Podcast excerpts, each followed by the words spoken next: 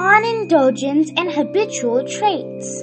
Internet gaming. Those who indulge in eating and drinking over the holidays, staying up all night and sleeping in, or watching TV and playing games are not taking a break but harming their body and mind. Internet games are easy to understand, fun, and making one feel in control.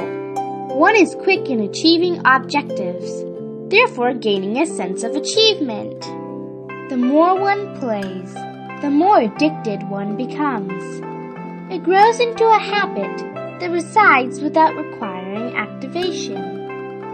In order to attract players, Internet games are designed to stimulate human desires and to make us feel happy, catering to human habits. Taking a break does not equal to indulgence.